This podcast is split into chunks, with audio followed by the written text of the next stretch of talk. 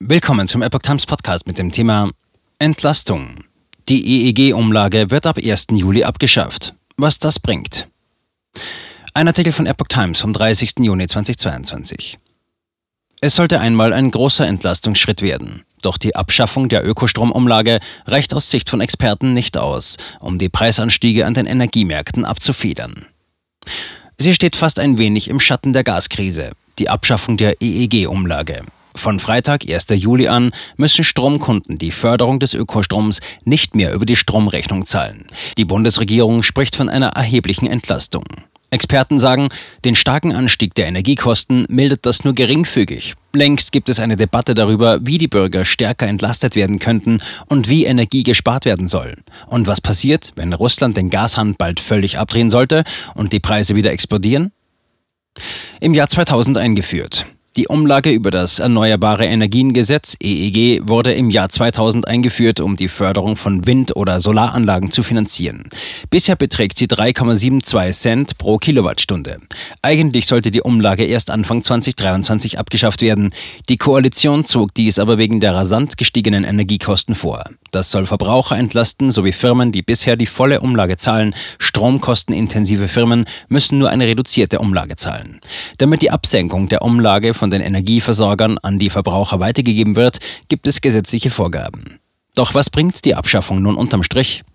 Leider ist die mit dem Ende der EEG-Umlage verbundene Senkung der Strompreise um 3,7 Cent zum 1. Juli angesichts der derzeitigen Entwicklungen an den Energiemärkten kaum mehr als ein Tropfen auf den heißen Stein, sagte Kerstin André, Chefin des Bundesverbandes der Energie- und Wasserwirtschaft BDEW.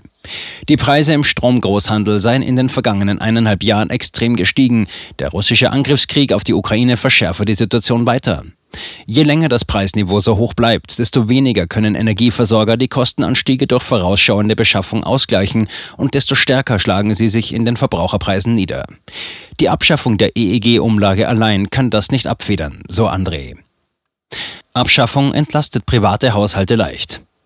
Die Abschaffung der EEG-Umlage entlastet die privaten Haushalte in diesen schwierigen Zeiten zumindest ein Stück weit, zumal die Mehrwertsteuer anteilig sinke, sagte Thomas Engelke, Energieexperte im Verbraucherzentrale Bundesverband.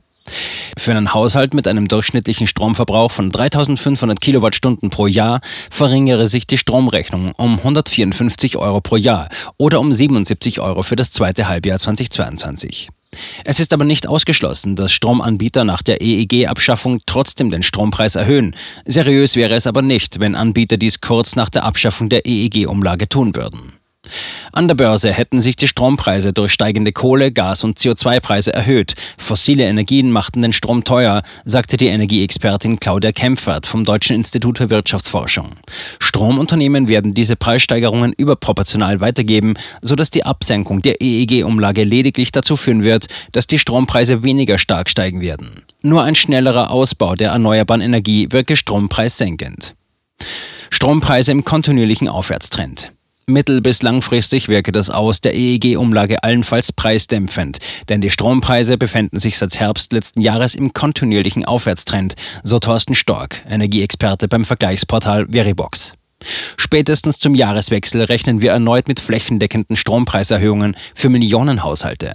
Weitere staatliche Maßnahmen könnten den Preisanstieg vollständig abfangen, nämlich eine Senkung der Stromsteuer und eine Senkung der Mehrwertsteuer auf Strom und Gas, so Steffen Suttner, Geschäftsführer Energie beim Vergleichsportal Check24.